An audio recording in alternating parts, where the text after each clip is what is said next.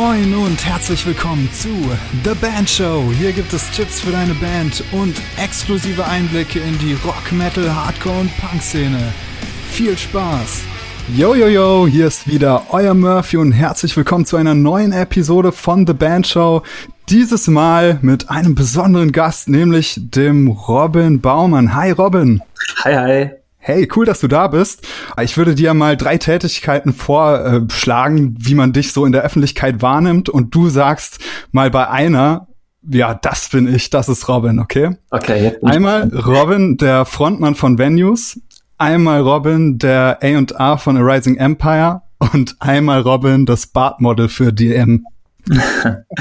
ähm, puh, also da würde ich wahrscheinlich noch am ehesten sagen, eher die zwei. Die zwei. Also mhm. tatsächlich dein, dein Beruf, warum ist das so?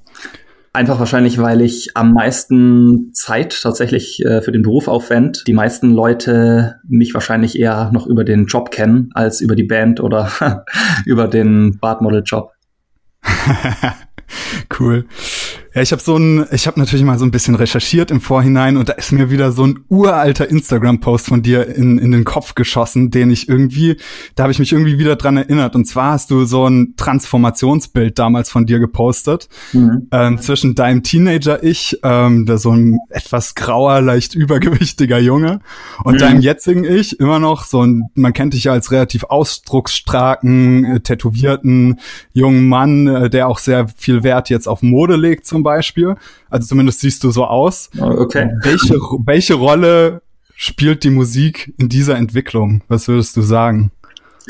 Boah, ja, also eigentlich hat die Musik quasi alles damit zu tun, ja. Also ich äh, komme quasi aus derselben Ecke wie du, so äh, Landkreis Freiburg, äh, Neuenburg, ich persönlich speziell, was total dörflich ist und totales Kaff. Ich bin irgendwann, glaube ich, so mit 16, 17 bin ich so über diese ganze große Emo-Entwicklung gestoßen, die da gerade richtig so aufgekeimt ist in Deutschland und das alles langsam begonnen hat, rüber zu schwappen. Äh, mit diesen ganzen ja, US-Emo-Bands, mit My Chemical Romance, Silverstein, all diese Sachen eben. Und es war für mich irgendwie so, ich weiß nicht, also für mich eine super prägende Zeit, weil ich das volle Kanne miterlebt habe. Ja, ich weiß nicht, also mein ganzes Leben hat sich irgendwie nur noch um diese Bands und um die Musik gedreht und um die Lyrics und ja, man kennt's, man hat sich das überall draufgeschrieben auf die Chucks und äh, wollte natürlich auch so aussehen wie seine, seine Lieblingsbands da. War natürlich leider auch ein bisschen unglücklich, weil zu dem Zeitpunkt auch dann gerade Tokyo Hotel hochkam, wodurch die ganzen äh, anderen Leute eher immer dachten, dass ich irgendwie Tokyo Hotel Fan bin, was natürlich ganz schlimm für mich war, weil äh, das genau nicht eine der Bands war, die ich gut fand, sondern eher die coolen US-Emo-Bands. Ja. Aber klar hat sich dann äh, super krass ausgewirkt natürlich auf meinen ganzen, ich sag mal, Style, den ich da so gefahren habe und äh, wie ich mich selber geben wollte und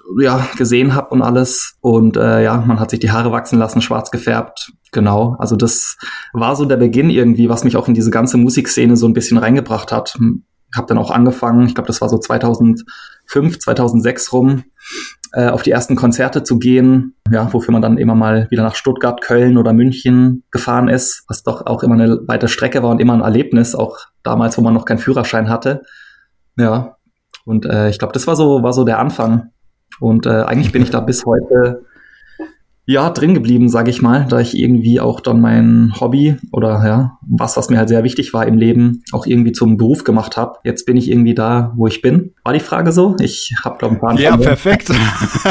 okay. Ja, total cool. Äh, war das bei dir auch so, dass mit den ersten Konzerten, dass du gleich wusstest, okay, ich will, ich will das auch, ich will auch auf der Bühne stehen, ich will auch Mucke machen?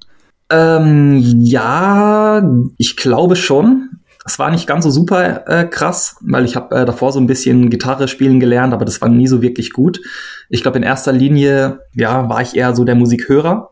Also ich habe da, ja, weiß nicht, ey, die ganze Zeit Lyrics bis zur Vergasung durchgelesen, mir die ganzen Alben drauf geschafft, bis ich da alles mitsingen konnte. Ähm, ja, ich war halt nie irgendwie ein talentierter Sänger oder so, wo, oder hatte da irgendwie ein krasses Talent, wo ich sagen konnte, okay, krass, super easy, fällt mir alles mega leicht. Ich starte hier irgendwie eine Band ähm, aber klar, der Wunsch war schon da, so auf den ersten Konzerten, wo ich mir dachte, boah, wäre schon auch mal geil, so auf einer Bühne zu stehen und da mal irgendwie zu performen. Schon ziemlich cool. Also ja, ich habe halt auch diese ganze Community gelebt. Ich habe das Gefühl, das war früher auch noch ein bisschen anders. Diese ganzen Konzerte, die waren damals auch irgendwie einfach so ein, so ein Get-Together. Irgendwie war immer die komplette Community da. Also gerade bei uns auch hier im südlichen Raum, da gab's halt sowas eher selten. Und wenn, dann, dann waren da halt einfach wirklich alle am Start und war auch eher so ein dickes Community-Ding, ja, wo ich das Gefühl habe, dass es heute eher im Internet stattfindet. Ja, das war irgendwie so, also für mich persönlich war das echt eine magische Zeit und äh, eine super wichtige Zeit auch für mich, um mich da selber zu finden, meinen Weg zu finden, wo ich hin will. Und wie hast du dich dann als Screamer sozusagen gefunden? Also wenn du sagst, du hast dich nicht als jemanden empfunden, der jetzt irgendwie an der Gitarre versiert war oder, oder du meintest auch Gesang. Wie kam das dazu, dass du dann Screamer geworden bist?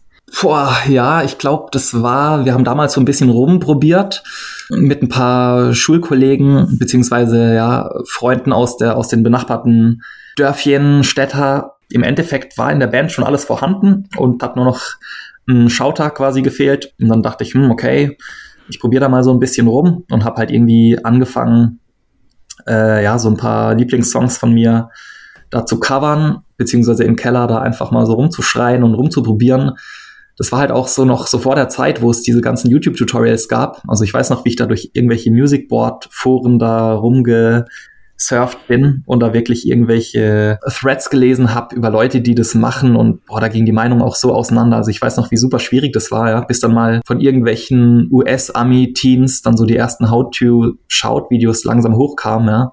Irgendwie so super schlecht gefilmt mit mit einer Kartoffel gefühlt. Das war schon lustig. Genau, und da habe ich einfach mal so ein bisschen rumprobiert, immer im Keller. Die anderen haben gemeint, jo, das klingt doch, klingt doch schon ganz passabel. Lass es mal irgendwie fix machen. Und dann äh, gab es da irgendwie so die ersten Bandentwicklungen. Die Band heißt oder hieß Madame Pathetic, die gibt's auch immer noch, ist so eine Freiburger Band, äh, die quasi nie wirklich aufgehört hat. Die haben auch. Äh, Shoutout. Äh, genau, Shoutout hierzu. Marius Milinski, der mittlerweile auch in Köln sitzt und äh, sehr gute Musikvideos macht. Also falls jemand Interesse haben sollte. Ähm, ja. Das waren so die Anfänge. Wir haben uns dann irgendwie immer jedes Wochenende getroffen und ja, meine Rolle war halt dann da einfach so das Schauten und so bin ich da irgendwie reingekommen und ja, hat sich ganz gut entwickelt, viel geübt und dann war ich irgendwann auf dem Stand, ja.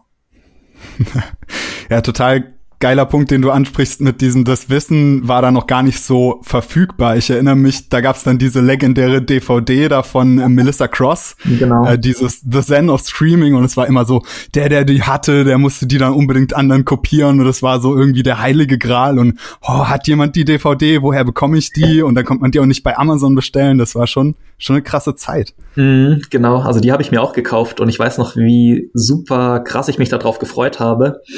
Und äh, nachdem ich die dann angeschaut habe, komplett, äh, war ich total krass enttäuscht, weil ich eigentlich die ganze Zeit darauf gewartet habe, dass irgendwo jetzt so das Geheimnis erklärt wird, ja, wie denn das Schauten an sich geht und diese ganzen Atemübungen endlich mal aufhören. Am Ende wurde da gar nichts gesagt so wirklich und ich wusste so viel wie davor und habe mir dann noch den zweiten Teil gekauft von Zen of Screaming und war wieder enttäuscht und dann dachte ich, ach komm, ich mach's einfach so weiter, wie ich denke und das wird schon passen. Du bist ja heute noch in der Band Venues, ähm, die früher Breakdown Venue hieß. Mhm. Wie kamst du dazu, zu dieser Band? Ich habe damals, also ich habe meinen Bachelor habe ich in Furtwang im Schwarzwald gemacht, habe da Medieninformatik studiert und habe dann danach direkt meinen Master angefangen in Stuttgart. Ich glaube, das war Ende 2013. Bin deswegen natürlich auch nach Stuttgart gezogen. Äh, zu dem Zeitpunkt habe ich so diese ganze Bandgeschichte schon so ein bisschen ruhen lassen und war da eigentlich auch schon wieder so raus aus der ganzen Geschichte.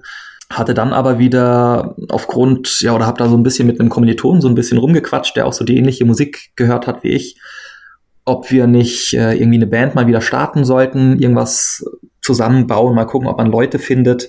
Und dann waren wir irgendwie ziemlich schnell, ziemlich euphorisch und haben mal so in diesen Stuttgarter Bandforen so ein bisschen rumgeschaut.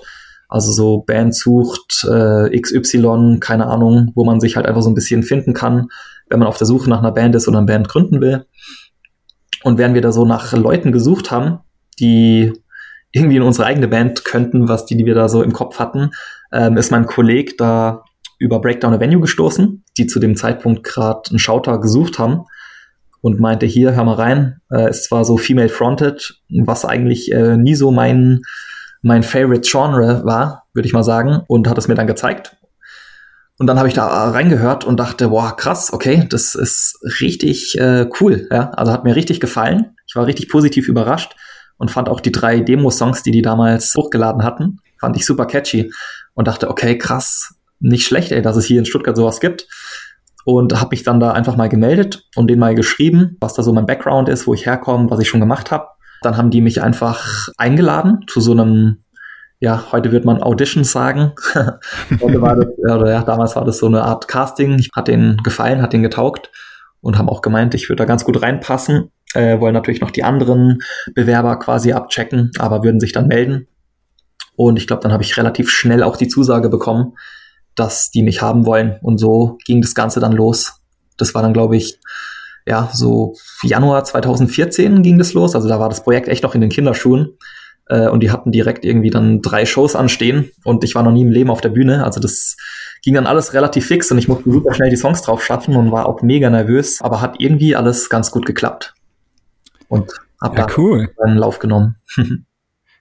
Ja, jetzt sprichst du es schon an, female fronted. Ähm, irgendwie eine Frontfrau zu haben, ist ja jetzt bis zu dem Zeitpunkt in meinen Augen zumindest in diesem Post-Hardcore-Genre doch ziemlich ungewöhnlich gewesen. Heutzutage gibt es ja häufiger, gerade jetzt mit Dream State oder so, auch Bands, die ordentlich ähm, ordentlich abgehen und Venues mhm. natürlich auch. Meinst du, dieser Faktor hat euch am Anfang eher geholfen oder eher behindert? Ähm, das ist eine gute Frage. Also ich ähm, habe da auch schon öfters nachgedacht drüber. Also wenn du, ich sag mal, wenn du so eine, eine attraktive Sängerin an der Front hast, ja, dann hast du definitiv ein paar Leute, die sich die Musik erstmal nur anhören wegen ihr, weil die, die ja einfach den Leuten halt auch gefällt, ja, und die dann einfach mal reinhören. Ist natürlich auf der Seite echt eine Chance, äh, was dir da einiges eröffnet. Wobei ich denke, dass hier das, das Publikum eher vielleicht auch dass du da eher noch so ein bisschen so die, die Female Metal Leute reinholst, ja. Also gefühlt eher ein bisschen älteres Semester. Genau, weil ich denke, dass in dieser richtigen, ich sag mal so, diese ganze Impericon-Generation, ja, die diese ganzen modernen Metalcore, Post-Hardcore-Bands hören, dass es da gefühlt eher schwieriger ist, weil ähm, du, glaube ich, dann doch für viele, also so hatte ich auf jeden Fall immer das Gefühl, dass wir doch nicht so richtig true sind und doch nicht so richtig in dieses coole Bild da reinpassen mit den voll tätowierten Jungs da drin und irgendwie alles ist auf hart gemacht. Wobei ich auch sagen muss, es hat sich mittlerweile auf jeden Fall ein bisschen gelockert. Aber ja, zu der Zeit, als wir angefangen haben, da war ja gerade noch so dieses ganze Geballer, also dieser richtig krasse Deathcore und jeder wollte härter und männlicher sein als der andere. Das war da gerade noch so ein bisschen oben vom Gefühl her und da haben wir schon, ich sag mal, nicht so ganz reingepasst und äh, wurden vermutlich, also so habe ich das im Gefühl gehabt, eher auch ein bisschen belächelt. Ja, den Eindruck habe ich auch, dass es heute dahingehend ein bisschen offener geworden ist. Natürlich finde ich jetzt zum Beispiel gerade die Metal-Szene, und das muss man so offen sagen, hat in meinen Augen schon noch ein Problem mit Sexismus, finde ich. Also gerade wenn man dann bei einer Show steht mit einem female-fronted Artist und du dann halt nur irgendwie so einen dummen Spruch wie zeigt deine Titten aus dem Publikum hörst, da fasst du dir ja schon an den Kopf. Hattet mhm. ihr mal solche Erfahrungen gemacht? Ähm, ja, schon. Also das hatten wir auch hält sich zum Glück enorm in Grenzen. Ich glaube, wir haben boah, insgesamt, ich weiß gar nicht, über 150 Shows oder so, glaube ich, jetzt zusammengespielt. Aber wir hatten noch in der alten Formation, das war auch relativ am Anfang, da haben wir eine Anfrage bekommen, ob wir nicht einspringen wollen bei einer Show. Das war, glaube ich, in, in Rottenburg. Und das war halt eine, einfach so ein Hardcore-Festival, ja, so ein zweitägiges. Und da war halt wirklich nur, ich sag mal so, Testosteron-Bands, ja. Also irgendwie nur äh, Hardcore, Beatdown, solche Geschichten. Das war ziemlich fail. Also im Nachhinein hätten wir die Show auch nicht annehmen sollen. Aber das war so, ja, wir waren einfach froh, spielen zu können und haben einfach alles mitgenommen, was geht und dachten, jo, wir überzeugen einfach die Leute live, nehmen alles wahr und nehmen alles mit, was geht. Aber das Ding war, dass halt das Publikum da überhaupt nicht gepasst hat, ja. Und da gab's halt irgendwie Sprüche und alles und es ist sogar halbwegs eskaliert, als während der Show, ich weiß gar nicht, beim letzten Song oder so, ist einer nach vorne gelaufen und hat da irgendwie mit so einem mit so einem Gummidildo irgendwie rumgefuchtelt. Ja. Also ich habe das belächelt, ja. ich fand das jetzt nicht so tragisch, aber äh, unsere Sängerin fand das schon ziemlich asozial und gab dann auch äh, danach ein Gespräch mit dem Veranstalter und so, dass sowas halt echt nicht geht. Ja, das waren so die, ich würde mal sagen, so der, oder wie soll ich sagen, der, so das schlimmste Erlebnis in der Richtung. Ja, krass, aber geile Attitude hattet ihr da auf jeden Fall, dass ihr gesagt habt, okay, ihr wollt die Leute trotzdem überzeugen. Aber auf jeden Fall finde ich, da muss man auch dann schon mutig sein für sowas.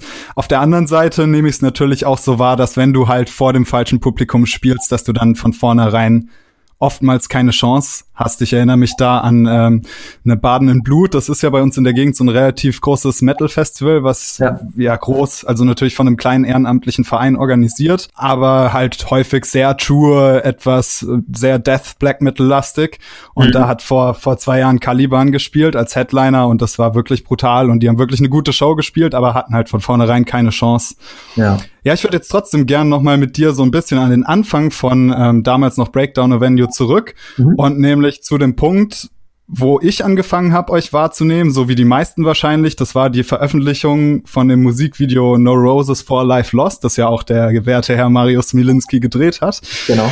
Damals ist mir das extrem aufgefallen, natürlich, besonders, erstens natürlich total catchy Song und der ging ja auch nicht umsonst viral.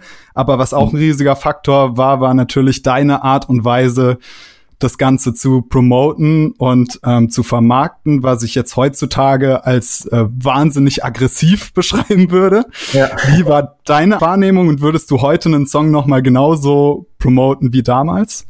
Ja, das war auf jeden Fall lustig. Äh, als das Video rauskam oder als es schon fertig war, haben wir so ein bisschen den Release geplant, aber eigentlich hatte keiner irgendeine Ahnung von irgendwas. Ja.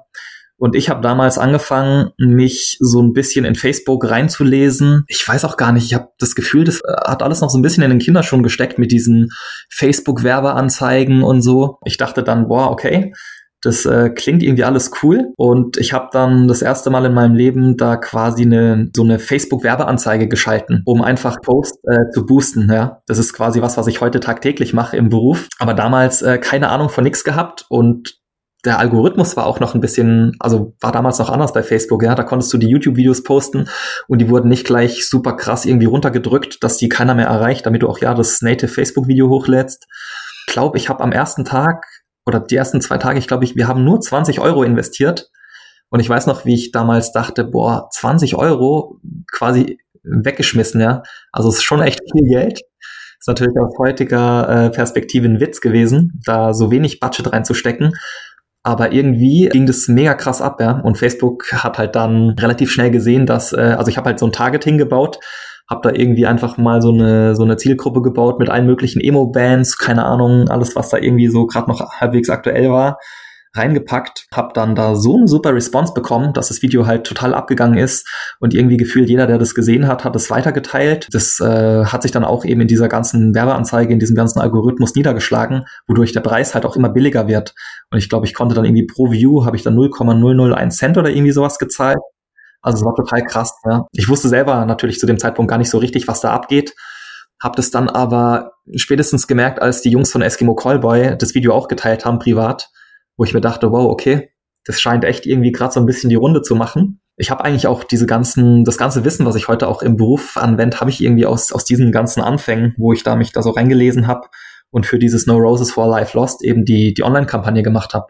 Also mir haben dann auch Leute geschrieben, so, ey, wie machst du das, Mann? Ich krieg das Video die ganze Zeit. Facebook zeigt es mir irgendwie jeden Tag zweimal. Ich komme da gar nicht mehr drum herum. Und ich dachte, hä, keine Ahnung, Mann, ich habe da echt 20 Euro bisher investiert. Das kann eigentlich gar nicht sein, dass es das so super krass abgeht. So war das irgendwie. Und als es dann vorbei war, habe ich aber haben wir noch mal ein bisschen Geld reingesteckt, weil wir dachten, komm, wir halten den Hype oben. Aber ich glaube, so super krass wie am Anfang haben wir das dann nicht mehr hinbekommen. Mhm. Genau krass, wenn du sagst, es war so, also das ging so ein bisschen von alleine und gleichzeitig sagst du, hast in der Zeit sehr viel gelernt und man lernt ja häufig aus Fehlern. Hast du da auch Sachen verbockt oder war das wirklich so von vorne bis hinten so ein Lucky Shot im Prinzip? Ähm, also ich würde schon sagen, dass es auf jeden Fall ein Lucky Shot war. Ich habe später, also als dieser ganze Hype ein bisschen rum war, haben wir das nochmal als natives Facebook-Video hochgeladen und dann, ähm, ja, ist es nochmal relativ gut abgegangen. Aber klar, hätte ich gewusst, wie damals das YouTube-Video läuft, hätte ich direkt das Geld alles da reingesteckt, ja. Also hätte ich gewusst, dass es so ein Lucky Shot wird, hätten wir natürlich viel mehr Geld da noch reingesteckt, um ja. noch mehr rauszuholen. Das war halt irgendwie so das erste Mal so ein Fuß ins kalte Wasser gehalten. Also ich hätte nicht damit gerechnet, dass das halt so abgeht. Und ja, hätte ich das gewusst, hätte ich natürlich gleich hier Vollgas gegeben und gesagt, Leute, jeder gibt hier sein letztes Geld her, wir stecken da alles rein, was geht und go for it. Ja, mega geil. Ich kann mich auch noch dran erinnern, also bei mir war es tatsächlich auch so, ich, ich mache Facebook auf und jeden Morgen ganz oben dieses Musikvideo. Das war echt, war echt völlig verrückt. Mhm. Ähm, eure zweite, den zweiten Song, den ich dann von euch wahrgenommen habe, war ähm, The Epilogue. Der ist dann auch auf eurem Album Aspire ersch erschienen, allerdings mhm. in einer komplett neuen Produktion was vermutlich daran liegt, dass in der ersten Version, die ich damals gehört habe, und es war wirklich krass für mich, weil ich den ersten Song richtig gefeiert habe und dann waren da plötzlich Intonationsfehler mhm. bei diesem The Epilogue. Wie wie konnte denn sowas passieren? Auch gerade wenn jetzt jüngere Bands irgendwie zuhören, denen sowas passiert. Mhm. Das ist äh, eigentlich eine eine tricky Story und da müsste ich auch ein bisschen ausholen. Ich versuche das mal ein bisschen knapp zu halten. Ähm, also No Roses for Life Lost war ja quasi auf unserer ersten EP drauf. Und ähm, wir haben danach haben wir eine Crowdfunding-Aktion gestartet, um die zweite EP zu recorden. War auch zu einer Zeit, wo wir eigentlich noch gar keine Ahnung hatten von Recording und was sind die coolen Studios, also wo sollte man hin. Also auch bei der ersten EP würde ich sagen, hatten wir einen relativen äh, Lucky Shot, weil wir sind einfach mal, wir wurden angeschrieben von einem Produzenten, der irgendwelche Demos von uns gehört hat und er hat gemeint, er würde gern mal was mit uns produzieren, wodurch wir einen Haufen Geld am Ende hingelegt haben für nur drei Songs. Also aus heutiger Sicht war es auch viel zu viel Geld, aber der hat uns natürlich äh, so ein bisschen den Mund wässrig gemacht und keiner von uns hatte irgendeine Ahnung von der ganzen Materie. Also haben wir gesagt, komm, ey, das machen wir. Und ich muss auch sagen, das Ergebnis war sehr, sehr gut. Also auch aus heutiger Sicht ist es noch echt eine, eine Top-Qualität bei, bei der Breakdown Avenue EP, wo No Roses for Life Lost drauf ist.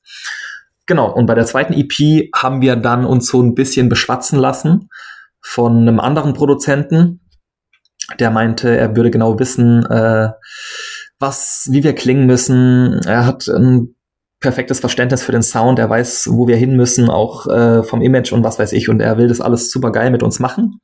Und wir dachten, wow, okay, cool, äh, machen wir. Also können ja nur gewinnen. Beim ersten Mal hat's schon geil geklappt. Jetzt machen wir das zweite. Ähm, genau, nach der ersten EP und nach dem ersten Video waren wir allerdings relativ blank, weil wir waren ja oder sind immer noch eine Newcomer-Band, ja, wo einfach nicht so viel Geld da ist. Das heißt, wir mussten schauen, wo das herkommt und haben dann eine Crowdfunding-Aktion gemacht, um diese zweite EP recorden zu können.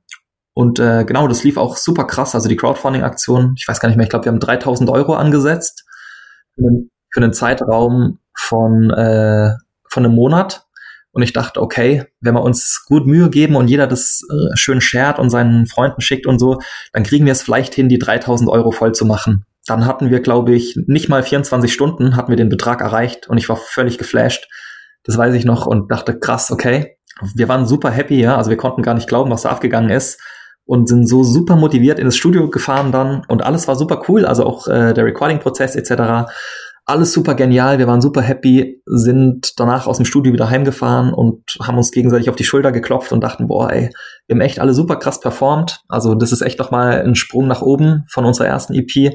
Also waren super, konnten gar nicht das Ergebnis abwarten, haben jeden Tag quasi gehofft, da bald was zu hören. Und dann ging allerdings die Problematik los. Wir haben gar nichts mehr von dem Produzenten gehört. Er hat sich nicht mehr bei uns gemeldet. Auch nach mehrmaligen Nachfragen kam da einfach nichts mehr. Hat irgendwie zwischendrin das Handy fünfmal gewechselt. Also es war immer ein Riesenakt, überhaupt wieder die Kommunikation mit, mit der Person herzustellen. Und dann äh, ging das, ich weiß gar nicht, drei, vier, fünf Monate, bis wir überhaupt mal den ersten Mix bekommen haben. Und das Problem war halt auch, dass wir äh, auch Druck von außen hatten, weil wir natürlich durch diese Crowdfunding-Aktion, also die Leute haben ja dadurch auch schon die EP quasi vorbestellt. Das heißt, wir waren da natürlich auch in einem gewissen Zugzwang, den Leuten diese EP zu geben. Und dann haben wir den ersten Song bekommen, beziehungsweise den ersten Mix damals.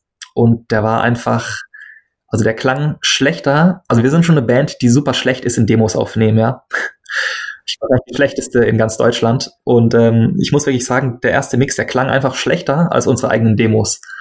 Und äh, wir waren so enttäuscht und so schockiert auf, von 0 auf 100 ja, und richtig am Boden zerstört, weil wir gar nicht glauben konnten, dass der das jetzt ernst meint, was der uns da schickt. Ja, also das war verglichen mit, mit der ersten EP, lagen da wirklich Welten dazwischen. Dann waren wir erstmal richtig down, aber mussten halt quasi mit dem dealen, was wir hatten und haben gesagt, komm ey, jetzt hier lang trauern und alles, es bringt nichts, wir versuchen jetzt das Beste draus zu machen.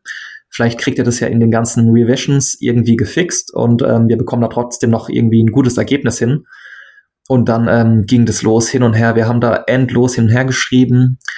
Wenn wir gesagt haben, hier, mach mal da bitte, die Drums müssen hier viel leiser sein, der Rest passt, dann hat er uns wieder einen neuen Mix geschickt, wo die Drums dann endlich leiser waren.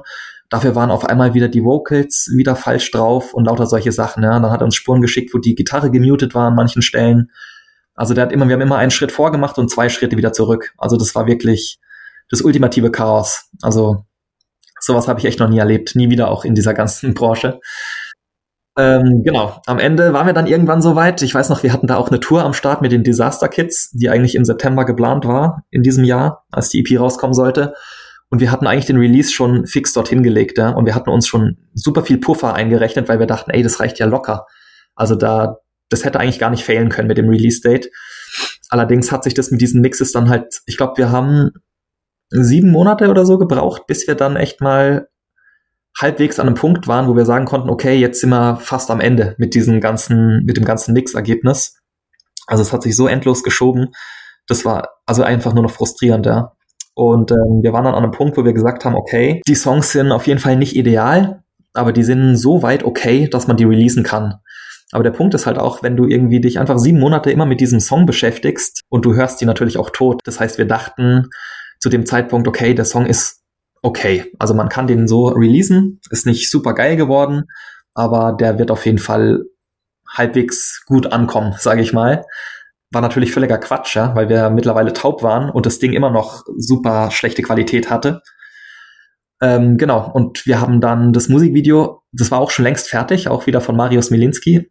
Und wir haben eigentlich nur noch auf diesen fertigen Song gewartet, den dann drunter gelegt und wir hatten auch schon eine Videopremiere mit Empiricon eingetütet. Das war auch ziemlich cool, dass sie uns da supportet haben. Und äh, wir haben das Ding quasi released, hatten da echt eine Fanbase, hatten ja zu dem Zeitpunkt auch ein bisschen Hype und einen Bass das heißt, Leute haben auf neues Material gewartet und ähm, wir haben die einfach, glaube ich, nur enttäuscht. Also wir haben das Ding rausgehauen und äh, innerhalb den von den ersten zehn Minuten waren da so viele Kommentare drunter, was eigentlich mit dem Sound, vor allem aber auch mit den Clean Vocals los ist, weil alles halt krumm und schief ist. Das war halt einfach so der ultimative Downer, weil wir wussten, shit, das war doch noch nicht so geil, ja. Also es wäre halt auch nicht mehr besser gegangen, muss man da sagen. Aber wir dachten halt zu dem Zeitpunkt auch für unsere Ohren, dass es okay ist. War es aber halt nicht, ja. Weil jemand, der da mit frischen Ohren dran geht und das hört, der hat einfach gehört, wie krumm und schief das alles ist. Genau, und es hat halt irgendwie innerhalb von ein paar Minuten da super viele negative Comments geregnet, ja, und wir konnten es den Leuten ehrlich gesagt auch nicht verübeln, weil wir dachten, ja, ist halt so, ja. Wir mussten halt leider damit rausgehen mit der EP, äh, weil wir einfach auch super viele Leute hatten, die das physische Produkt halt vorbestellt hatten und wir haben die irgendwie schon vier oder fünf Monate hingehalten und mussten die da irgendwie vertrösten. Also das war ein ziemlicher Pain für uns. Also wir waren da so zwischen den Stühlen, ob wir jetzt sagen, komm, wir, wir canceln die komplette EP, geben den Leuten das Geld zurück, was wir ja auch nicht mehr hatten zu dem Zeitpunkt. Oder äh, wir releasen das Ding. Es ist ja mit dem Wissen, dass es halt nicht super geil ist, sondern nur okay, was auch nicht gestimmt hat, ja, weil es eben schlecht war von der Qualität her. Genau. Und haben das dann eben so released. Und ich weiß noch, kurz danach hat uns direkt der Chris Wiczurek von NSOK angeschrieben auf Facebook und hat äh, direkt mal gefragt, wer denn diesen Song gemixt hat und gemastert. Und ähm, ja, meinte dann halt, er wird uns einladen, dass wir doch bitte mal zu ihm kommen und mal einen Song mit ihm zusammen aufnehmen, weil er hätte da echt Bock drauf. Und er hat uns auch ein paar Referenzen geschickt und wir dachten, hm, ja schon mal cool, dass er uns anschreibt. Also ist schon mal irgendwo so eine Ehre, wenn hier so der, der Sänger von NSOK die Band direkt anschreibt und dann dachten wir, okay, das machen wir mal und haben dann eine Single mit ihm aufgenommen. Also das war relativ schnell, weil wir dachten, komm, ey, keine Zeit verschwenden, nicht lang hier jetzt irgendwie am Boden rumkräuchen und Wunden lecken, wir machen gleich weiter. Und sind dann relativ schnell zu Chris gefahren und haben dann mit ihm die Single Ignite aufgenommen. Wir waren super happy, ja, also wir dachten, wow, krass, wieder ein Unterschied wie Tag und Nacht, wie es beim Chris jetzt klingt und äh, wie es eben davor klang und ähm, haben uns dann dazu entschlossen, weil wir eigentlich den Song, die Epilogue cool finden und auch das Video eigentlich ziemlich nice, dass wir gesagt haben, komm ey, wir, wir recorden den Song einfach nochmal neu, genau so wie er ist, nur halt beim Chris, haben deshalb den Song im Endeffekt auch nochmal re-released über Dreambound, wodurch im Endeffekt dann äh, doch das Ergebnis wieder deutlich positiver war, ja, und die Leute gesagt haben, ah, okay, jetzt klingt das Ganze auch wieder nach was. Und ich weiß noch, wie wir damals ins Studio gekommen sind beim Chris und der hatte halt auch als Referenz diesen, diesen gemixten Song. Und er dachte halt einfach, dass wir halt einfach schlechte Musiker sind, ja, keine Ahnung, unsere Instrumente nicht beherrschen, nicht singen können. Und hat uns dann direkt gesagt nach, den, nach der ersten Stunde so, wie mega krass positiv er überrascht ist, weil er einfach halt gedacht hat, er muss jetzt hier gleich an allen Ecken irgendwie nachbessern und nachschieben, war dann aber völlig verblüfft, ja, dass unsere Sängerin super tight und super klar und sauber singt und auch unsere Gitarrist und alles, einfach alles on track ist. und hat einfach nochmal bestätigt, dass ja der andere Produzent halt einfach da einen riesen Mist gebaut hat und dass er das auch schon von mehreren Quellen gehört hat, was sich immer wieder halt bestätigt. Genau.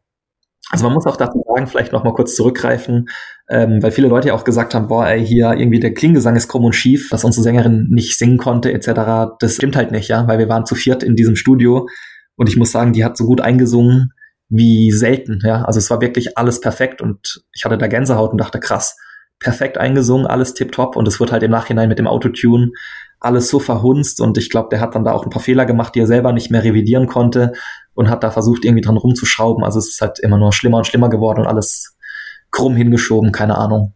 Ja, also das kann man vielleicht doch grundsätzlich sagen, dass Intonationsfehler oder tonale Fehler auf einer Produktion nie ein Fehler der Musiker sind, egal wie schlecht die auch sein mögen oder wie gut. Das ist einfach der Job des Produzenten, dafür zu sorgen, dass da am Ende ein Produkt rauskommt, was tonal ja, vollständig ist und richtig ist. Ja. Das ist dann natürlich schon, schon eine krasse Geschichte. Auch sowas habe ich auch noch nie vergleichbar irgendwo anders mitbekommen. Mhm. Ähm, und sorgt jetzt auch für eine interessante Konstellation, dass man teilweise euer Video sieht, was richtig geil ist, die richtig cool findet, richtig kreativ und äh, teilweise die ja. Ausdrücke ja noch auf die alte Soundspur angepasst sind und so. Das ist schon ganz witzig. Aber mhm. total, total krasse Geschichte auf jeden Fall.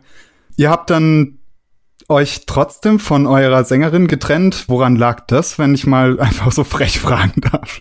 Mhm, klar, ähm, genau, das war Anfang 2018, haben wir uns alle getroffen und sie meinte, sie will was mit uns besprechen und hat dann einfach gesagt, dass sie aus dem ganzen Projekt ausscheiden möchte, weil sie zu dem Zeitpunkt einfach auch äh, finanziell in einer sehr komplizierten Lage war. Also jeder, der in einer Band ist, der weiß, Band frisst einfach super viel Geld, ja. Du investierst quasi yep. da rein, kriegst eigentlich nichts raus. Also kannst schon froh sein, wenn du bei Null rauskommst mit deinen Merch-Verkäufen etc. Ja, weil sie einfach auch sehr stark beteiligt war, immer beim Songwriting und halt auch beim Touring. Also wir haben ja dann doch auch einiges gespielt. Sie war halt auch in der Lehrerbranche und da, wenn du halt einfach einen vorgegebenen Urlaub hast, dann kriegst du das so gut wie nicht vereint mit, mit deinen ja, mit deinen Live-Shows, ja, weil die sind halt dann einfach mal auch unter der Woche irgendwo und dann kannst du halt nicht mal sagen, ich halt gerne einen Tag Urlaub in der Schule. Yep. Genau, und dazu kam halt auch noch, ähm, dass sie gesundheitliche Probleme hatte. Im Endeffekt musste sie einfach sich mal eine Auszeit, eine Auszeit nehmen von dem ganzen Projekt und einfach mal ein bisschen den Fokus auf sich selber richten, einfach damit das ganze Leben mal wieder so ein bisschen on track gebracht werden konnte. Und das, also wir sind alle im Guten auseinandergegangen, da gab es keinen Stunk oder so oder irgendwelche kreativen Differenzen das war einfach, ja, ich meine, die Band, ja, von außen sieht es oft ein bisschen anders aus. Leute denken irgendwie, man lebt davon oder macht das hauptberuflich, aber das stimmt nicht, ja. Also du, die Band machst du immer nebenbei, wenn du nicht gerade jetzt super groß und super erfolgreich bist. Du tust im Endeffekt trotzdem Vollzeit arbeiten und investierst einfach Unmengen an Geld, Zeit und vor allem Energie in das Projekt. Daher ist es auf jeden Fall, jeder, der selber eine Band hat, der kann da so sich vielleicht ein bisschen reinfühlen und weiß, dass für manche, manche Menschen einfach der Punkt auch irgendwann im Leben kommt, wo sie sagen müssen, okay, ich, ich habe nicht mehr das Kontingent, nicht mehr die Zeit, nicht mehr die Energie, da so viel reinzustecken wie davor. Und bevor ich dann das Projekt irgendwie abbremse, gehe ich lieber raus und mache da Platz. Hm. Ja, mhm. total verständlich. Ähm, ich, ich stelle mir das auch ja teilweise dann schwierig vor, dann in der Position zu sein, dass man sozusagen von der oder dass man sich von der Frontfrau und vielleicht auch dem in gewisser Weise dem Aushängeschild trennen muss. Mhm. Gerade wenn das so ein starkes Merkmal ist bei einer Band, hat sich dann dementsprechend die diese Suche nach einer so neuen Sängerin irgendwie als kompliziert herausgestellt oder ging das doch ganz easy? Das war schon auf jeden Fall ein tricky Moment. Äh, also als wir dann da alle saßen und die quasi gesagt hat, dass sie aussteigen will, noch die letzten Shows im Januar mit uns spielen will, aber dann raus ist. Ähm, das war für uns alle schon ziemlich krass, ja. Ähm, aber wir anderen fünf, wir haben uns relativ schnell danach mal abgesprochen und wir haben eigentlich alle gesagt, dass wir auf jeden Fall weitermachen wollen und definitiv jemand Neues äh, auch in die Band holen wollen. Also einen neuen Clean-Sänger, Sängerin. Zu dem Zeitpunkt waren wir auch noch nicht sicher, ob wir vielleicht mit einem männlichen Gesang weitermachen wollen, also mit männlichen Sänger meine ich. Mhm. Ähm, oder wieder einfach auch mit einer, mit einer Sängerin. Das war da so ein bisschen, gab es verschiedene Meinungen in der Band. Wir haben ein paar Leute angefragt, hatten ein paar Kandidaten, mit denen haben wir uns auch getroffen. Hat im Endeffekt leider alles nicht so geklappt. Mm, und dann ist was relativ Lustiges passiert, weil unser Gitarrist und Songwriter, der Konstantin, der hat auf einer Steel Panther Show in Stuttgart. äh, das fängt schon mal gut an. dann, ähm, genau, da war er nämlich, war er in der Crowd unten, also ganz normal als Besucher. Und äh, die Band hatte, hat, eine, hat ein Mädchen mit auf die Bühne geholt, die im Vorfeld im Backstage ein Interview mit denen gemacht hat. Und ähm, die haben irgendwie da zusammen einen Akustiktrack gesungen und dann hat die Band, fand es so cool, dass sie der Sängerin angeboten hat, ob sie nicht einen Song mit auf der Bühne mit performen will. Genau, und das war eben die Lela. Und ähm, unser Gitarrist Konstantin hat die dann eben gesehen, war da ziemlich geflasht von den Vocals, ja, und fand das mega gut, auch die Präsenz und den Auftritt und alles. Und hat eben auch, äh, hat das Ganze gefilmt und hat im Nachhinein nach der Show hat er die Lela geedit auf Facebook, glaube ich, und hat dann ihr halt die Videos zukommen lassen. Einfach hat er gemeint, hey, guck mal, ich habe hier den Auftritt gefilmt von dir, war ziemlich cool. Falls du es irgendwie posten willst oder so, hier sind die Videos. Ja. Genau. Und das ist, genau, muss man noch dazu sagen, das Ganze ist passiert kurz bevor unsere Sängerin ausgestiegen ist. Ja. Die hatte er die ganze Zeit so ein bisschen im Hinterkopf. Dem das mit den anderen Kandidaten nicht geklappt hat, hat er einfach sie mal gefragt, ob sie nicht Bock hätte, eventuell da in der Band, äh, ja, den Clean-Gesang quasi zu machen und da einzusteigen. Und ähm, die meinte dann, äh, ja, keine Ahnung, schick doch mal das, das Album. Und dann hat er ihr eben Aspire geschickt. Und ähm, genau, hat sie, hat sie uns dann später auch erzählt, dass sie halt das Album mega krass abgefeiert hat und irgendwie die ganze Zeit im Auto rauf und runter gesungen hat und halt super geil fand und war dann direkt quasi Feuer und Flamme. Und ähm, ha. genau, kam dann quasi mal mit zur ersten Probe, hat dann halt ziemlich stabil abgeliefert. Weiß noch, ich war da ziemlich beeindruckt und dachte, cool, okay. Sieht so aus, als ob wir unsere neue Sängerin haben. Ja. Und die haben wir dann auch direkt mit eingepackt, weil wir hatten ja schon einen Haufen Live-Shows dann auch für 2018 geplant. Nee, 2019 war's. Und ähm, genau, und dann haben wir sie direkt mitgenommen auf einige Shows und es lief einfach alles super gut, also super professionell und äh, seriös auf der Bühne, gute Ausstrahlung, alles perfekt performt, Songs gut gesungen und halt auch zwischenmenschlich einfach hat alles gepasst, ja. Also sehr angenehm auch mit ihr zu touren, da irgendwie stundenlang im Van zu hocken. Das ist ja auch immer wichtig, was viele Leute von außen nicht sehen, dass es halt einfach auch auf der Ebene immer gut passen muss, weil es sonst einfach schwierig wird. Ja, krass. Du hast vorhin angesprochen, du hast ja auch an der Hochschule der Medien in Stuttgart studiert, deinen Master gemacht, richtig? Genau. Ja, genau. Ähm, was meinst du jetzt hatte sozusagen den größeren Impact auf deine berufliche Karriere, sagen wir mal, die Band oder dieses Studium? Ich würde schon sagen, die Band. Ja. Weil meine Masterthesis, die habe ich dann bei Nuclear Blast einfach mal angefragt. Ja. Ich wusste noch nicht, dass es da irgendwelche Pläne gibt, da irgendwann mal ein neues Label oder so hochzuziehen. Die haben mich dann eingeladen zu Nuclear Blast. Ich habe da gemeint, ich will da irgendwas im Bereich Online-Marketing am besten machen, weil ich mittlerweile eben durch meine eigene Band halt da ein bisschen drin war, ja, in diesen ganzen Facebook-Kampagnen und auch YouTube, Google Ads etc.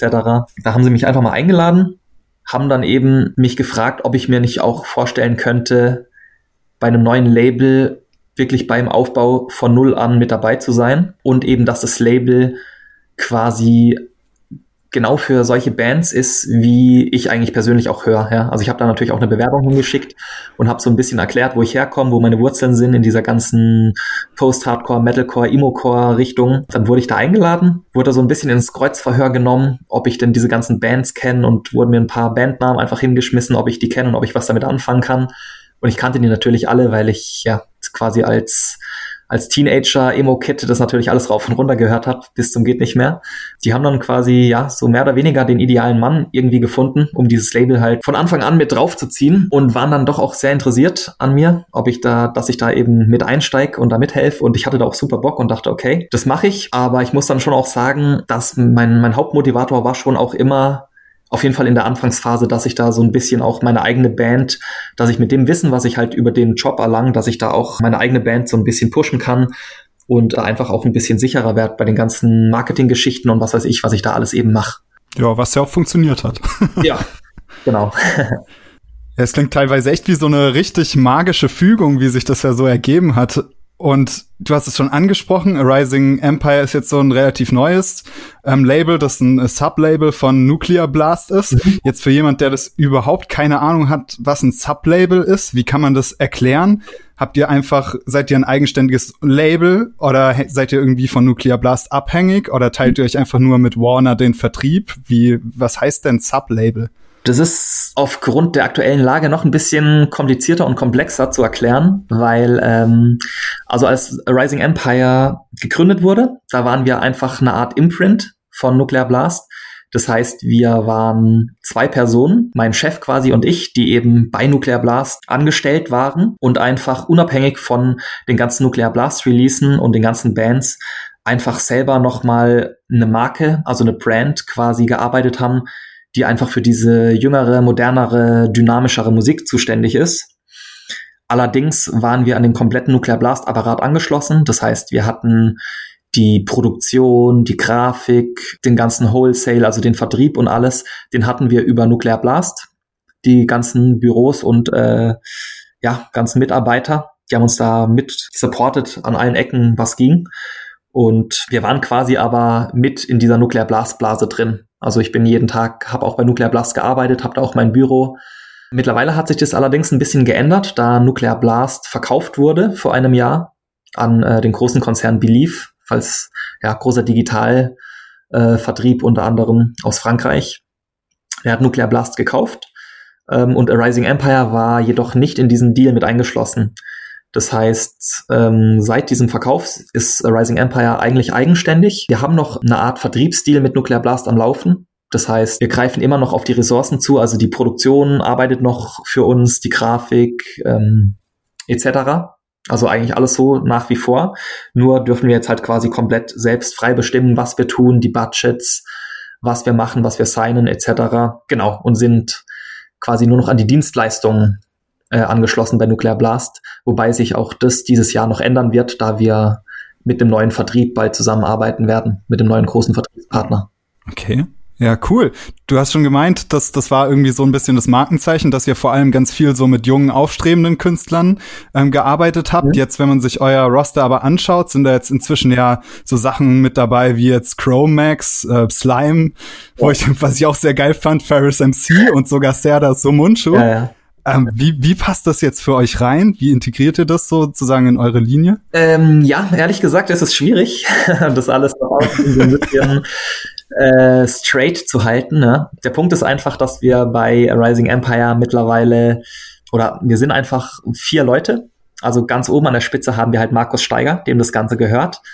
Und ähm, der nutzt natürlich die Firma auch, um seine ganzen Lieblingsbands, die er halt auch mega abfeiert, da drauf zu bringen und auch äh, darüber halt zu vermarkten, wodurch halt auch so Bands wie Chromax, ähm, ja, oder auch Peter and the Test Tube Babies, einfach auch Bands aus seiner Jugend, die er viel gehört hat, die ja lustigerweise schon auch diesen ganzen Hardcore so ein bisschen mitgestaltet haben, ja, also was irgendwie so in die Vorentwicklung mit reinkam, auch mitgeprägt haben. Genau, also der Punkt ist im Endeffekt, er bringt halt einfach auch viele Bands mit rein aufs Label dann haben wir noch, also den Label Manager ist Tobbe Fallards, mein direkter Vorgesetzter, der quasi selber aus diesem ganzen Punk und Hardcore kommt. Also auch, der ist halt, ja, einfach per Du mit den ganzen Bands wie Slime und äh, Rogers etc., ja, man, diese ganzen deutschen Punk-Bands, wo er ist ja ziemlich close und ziemlich groß in der Szene, also ziemlich äh, fest integriert, wodurch er halt da mehr so diese Genre, dieses Genre bei uns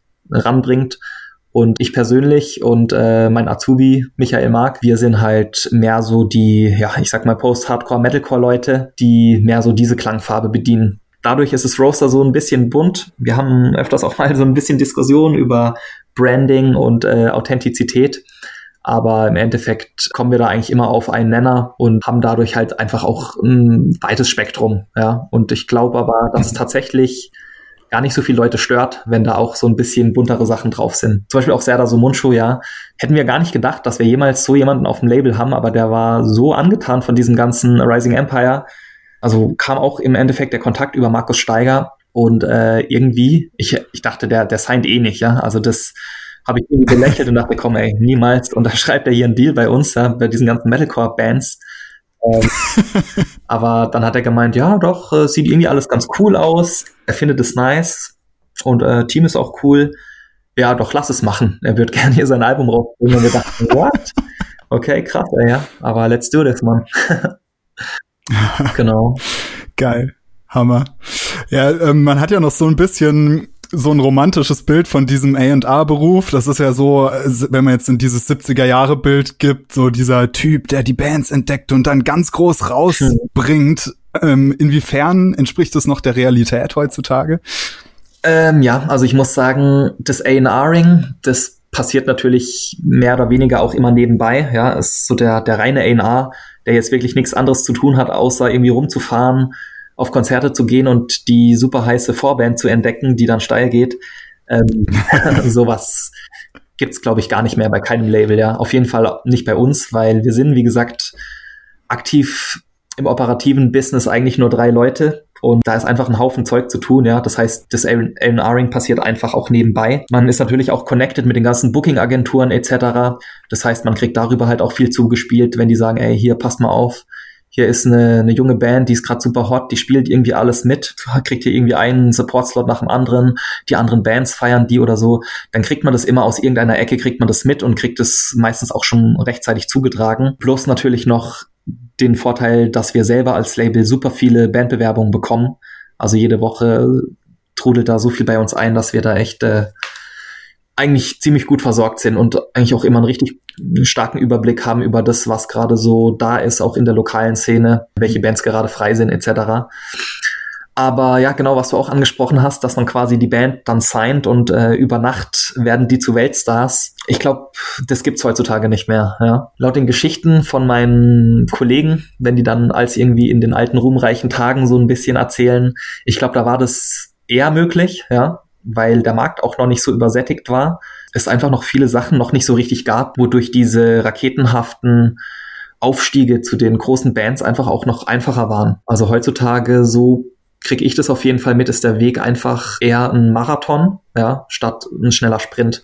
Weil du musst einfach heutzutage als Newcomer-Band immer dranbleiben, ja. Du musst äh, konstant delivern, super viel spielen, immer präsent sein und einfach den Content liefern. Dann siehst du, wie sich langsam der Erfolg entwickelt. Aber diese Übernachterfolge, dass du irgendwie ein Album rausbringst und alle sagen, boah, das ist der neue Shit, sowas habe ich noch nie gehört und auf einmal bist du irgendwie überall drin und alles läuft und du bist riesengroß. Hm, ich glaube, das, das klappt so gar nicht mehr. Jetzt sprichst du schon an, dass ihr irgendwie im Austausch steht mit Agenturen und Managements und, und so weiter und dass ihr ganz viel darüber macht und hast auch die Demos angesprochen und ich so, wenn ich mich jetzt an meine Teenagerzeit zurückdenke und höre, da landen diese Millionen Demos an Bands und jetzt mal hands down, hört ihr die wirklich alle an? Beziehungsweise, also das kann ich mir halt schlecht vorstellen. Und damals hast du ja auch so als Musiker das Gefühl gehabt, das hören die sich doch niemals an. Und man hat doch auch gar nicht mehr dieses Empfinden, dass ein Label wirklich eine Band unter Vertrag nimmt, einfach nur wegen der Mucke. Mhm. Nach welchen Kriterien würdest du sagen, suchst du jetzt wirklich eine Band aus, wo du sagst, ah, das ist vielversprechend, die, die sign ich jetzt? Mhm. Ähm, ja, also da kann ich ganz ehrlich sein. Wir tun tatsächlich alle Bewerbungen, die wir bekommen, die hören wir auch an. Die Frage ist natürlich, Geil. wie lange hören wir die an? Ja? Also wenn wir dann irgendwie da rein äh, einen Song anspielen und wir hören in den ersten zehn Sekunden, ey komm, das ist kompletter Crap, das kannst du direkt äh, raushauen, dann hören wir natürlich nicht das komplette Album an, ja, dann springen wir noch hier und da kurz mal rein, aber dann geht quasi die Mail der Absage dann auch schon relativ schnell raus, weil wir ja auch sofort sehen, das ist äh, lange noch nicht auf dem Level, auf dem es natürlich sein müsste, um damit auch lukrativ Geld verdienen zu können, um das auch entsprechend zu vermarkten etc. Genau, und da sind wir auch beim nächsten Punkt, dass wenn ich mir jetzt Bands anschaue, ja, dann ähm, gucke ich natürlich nicht nur auf die Musik. Es ist immer auch wichtig, ein gewisses, ich sag mal in Anführungsstrichen, Image zu haben, ja, bei einer Band beziehungsweise bei einem Künstler. Das Visuelle ist natürlich auch immer wichtig. Ja, also wie sieht eine Band oder ein Künstler aus? Kannst du da, also man sieht ja sofort, kannst du den gut vermarkten oder ist es eher ein bisschen schwierig? Genau, das ist auf jeden Fall auch ein großer Punkt, der damit reinspielt. Der nächste Punkt ist natürlich auch, wie ist die Band bereits aufgestellt? Also wenn die Band noch gar nichts hat und irgendwie jetzt wirklich gerade so aus der aus dem Proberaum kommt und du signst die da raus, dann hast du natürlich als Label enorm viel Arbeit, weil du dann im Endeffekt die ganze Arbeit machen musst, ja. Weil dann geht's drum, dann musst du die wiederum bei verschiedenen Managements pitchen, bei Booking-Agenturen. Dann musst du hier, musst du natürlich auch die Commitments abgeben und sagen, ey Leute, passt auf, wir pushen das Ding mit 300 Prozent. Wir hauen da alles rein, was geht, um die big zu machen. Und selbst dann sind natürlich auch die Booking-Agenturen eher noch, halten sich bedeckt und sagen, ah, ja, mal gucken, ich will lieber erstmal abwarten, wie es da läuft, ja Ich sag mal, das Idealszenario ist natürlich, dass eine Band sich bei uns bewirbt, die dann irgendwie sagen kann, ey, passt auf, wir haben hier das Album in der Pipeline, da ist alles schon fertig. Booking-Agentur ist auch schon super hot auf uns. Ähm, wir haben da, sind da schon am Deal verhandeln, Management auch schon an Bord. Also, ja, sage ich mal, sind wir natürlich viel bereiter, da auch das Risiko einzugehen, das finanzielle, ja. Weil für uns ist natürlich auch immer ein Investment in eine Band. Und wenn wir dann sehen, ey, okay, da sind schon so viele andere Partner mit an Bord, die alle an das Ding glauben, dann ist für uns natürlich auch das Risiko viel kleiner, dass da auf jeden Fall was passieren wird. Ja, geil. Ich hoffe, ihr habt jetzt alle gut aufgepasst, denn das war jetzt eigentlich eine, eine Step-by-Step-Anleitung, wie man sich gescheit als Band positionieren kann, um irgendwie auch interessant zu werden für, für solche Chancen und Möglichkeiten. Ähm, danke auf jeden Fall für, für diesen coolen Einblick. Du meintest, du bist ja auch vor allem Social Media Manager. Mhm. Wie sieht denn so dein Arbeitsalltag aus? Also du gehst irgendwie ins Büro und was machst du dann? Ja, also aktuell gehe ich nur noch. Ja, klar. ich nicht mehr ins Büro, ja. Homeoffice. Ähm, ja, das ist schwierig zu erklären. Das fragen mich auch immer mal wieder irgendwie Verwandte und so. Und ähm, der Job ist halt super schwer zu definieren. Also ich muss sagen, jeder Arbeitstag sieht eigentlich anders aus. Also angenommen, ich finde jetzt über eine Bandbewerbung die super heiße Band XY und ich sag, shit, okay, das ist auf jeden Fall super hot und da wird was gehen. Dann schreibe ich den Jungs, dass ich sie gern signen würde. Mache dann im Vorfeld mit meinem Vorgesetzten zusammen den Vertrag fertig, den Bandübernahmevertrag. Angenommen, die Band unterzeichnet diesen. Ab dann sind die gesigned und dann tue ich zusammen mit der Band einen Releaseplan ausarbeiten, wann wir das Album veröffentlichen, wann wir die Singles im Vorfeld veröffentlichen, wann wir den Pre-Order-Start veröffentlichen welche Songs wir eventuell äh, als Singles veröffentlichen, also was die die Songs sind, die das, das größte Single-Potenzial haben und tu dann mit den Bands eventuell manchmal auch noch über die Musikvideos sprechen, je nachdem, ob sie da irgendwie Hilfe brauchen oder sonst was. So läuft in der Theorie dann, sage ich mal so, der, der Hauptjob eigentlich ab. Und ich bin dann im Endeffekt natürlich daran beteiligt, oder auch zuständig, dass die Band auf jeden Fall alles anliefert. Das heißt, wir brauchen im, im Vorfeld dann, wenn es zu diesem Release kommt und zu den ganzen Single-Veröffentlichungen und der ganzen Planung, brauche ich dann die, die kompletten Albummaster. Ich brauche eine Bandbiografie, die ich dann zurechtarbeite und für die ganzen Journalisten zurechtlege. Pressebilder, also diese ganzen Assets, die muss ich auch eintreiben. Äh, Macht das natürlich mittlerweile zusammen mit meinem Azubi, wo ich sehr happy drüber bin, dass ich da auch ein bisschen was abgeben kann mittlerweile. Und plan dann im Endeffekt, wann was auch rauskommt, um da so einen gewissen Hype aufzubauen, der im Idealfall anhält bis zum, bis zur Veröffentlichung des Albums, um natürlich dann auch die Verkaufszahlen und die Streams so hoch zu halten wie irgend möglich. In der Praxis sieht das Ganze natürlich anders aus, weil man irgendwie an, an 30, 40 Bands gleichzeitig rumdoktert und jeder irgendwie irgendwas will, bloß noch mit den ganzen Partnern schreibt, mit irgendwelchen Booking-Agenturen, Managements, irgendwelche anderen Geschichten, Vertragsgeschichten mit GEMA oder sonstigen Lizenzgeber, Lizenznehmern, äh, dann die ganzen verschiedenen Mitarbeiter noch bei Nuclear Blast, die alle irgendwie was wollen, brauchen oder ich von denen was will und brauche. Ähm, also es ist sehr komplex und ich würde sagen, so der, der Hauptjob ist eigentlich E-Mail-Kommunikation. Ja? Also was hm dafür bringe ich eigentlich die meiste Zeit auf am Tag, einfach E-Mails äh, zu schreiben, weiterzuleiten, zu verarbeiten, solche Geschichten. Genau, mein, mein Schwerpunkt habe ich eigentlich so im Online-Marketing, habe ich auch versucht irgendwie beizubehalten. Äh, ist natürlich ein bisschen schwierig, weil ich zum Beispiel Instagram mittlerweile abgegeben habe an mein, mein Azubi, der das auch ganz gut macht. Ansonsten, genau, wenn eine Single rauskommt, dann bin ich immer noch dafür zuständig, dass die ordentlich auf Facebook und YouTube promoted wird und überall verfügbar ist. Deal auch verschiedene Features oder Premieren ein mit Metal Hammer, Impericon etc. Bin auch mit dabei, wenn wir zum Beispiel Pre-Order-Bundles äh, mit Merch von Impericon zum Beispiel anbieten. Also das ist äh, ja schwierig. Ich habe wahrscheinlich jetzt auch 80 Prozent vergessen, aber das ist so ungefähr so kann man sich den Alltag vorstellen. Also ich mache den Rechner an und gucke in meine 100, 200 Mails und arbeite dann einfach alles ab und tu irgendwie alles koordinieren, koordinieren und schaue, dass am Ende vom Tag irgendwie alles halbwegs läuft. Ja, geil. Ey, wir sind fast schon am Ende angekommen. Danke bis hierhin für deinen Einblick, aber wir gehen natürlich nicht, ohne eine Runde Sekt oder Seltas zu spielen. Ich weiß nicht, ob du es schon kennst. Es geht nochmal kurz zusammengefasst darum, sich einfach zwischen zwei Alternativen zu entscheiden und es gibt sozusagen keine Kompromissantwort, sondern du wirst jetzt praktisch gezwungen, dich einfach zu entscheiden. Ist das klar? Ja. okay. Ähm, Shows spielen oder Spotify Promotion, was ist effektiver? Shows spielen. Okay, ganz kurz, warum? Ähm, Spotify Promotion, super teuer und Shows spielen, ähm, persönliche Bindung zu den Fans ist einfach unbezahlbar. Ja, und es werden die treuen Fans, die auch ihren Freunden von dir erzählen und du musst einfach präsent sein, den Fans zeigen, dass du da bist, eine persönliche Nähe aufbauen. Das ist einfach der, der lange, harte Weg, aber auch der Schlüssel für konstanten Erfolg. DIY oder Label? ich bin ja quasi jetzt gezwungen, Label zu sagen. ähm, nee, aber ich muss schon sagen, also ne, ja, gut. Eigentlich äh, müsste ich ja sagen, eine gesunde Mischung, ja, weil Label alleine, mh, hm, mein Chef sagt immer, dass das Label im Endeffekt eigentlich nur wie ein Verstärker funktioniert, ja. Das heißt, wenn du als Band natürlich einfach die Füße hochlegst und chillst, dann kann das Label auch nicht mehr viel reißen. Also eine gesunde DIY-Einstellung ist auf jeden Fall der Key, um dir super viel zu vereinfachen um, und auch um den Erfolg zu, zu wahren, sage ich mal. Ja. Also umso mehr DIY, umso besser. Und Label allerdings, äh, ja, auch, auch wichtig.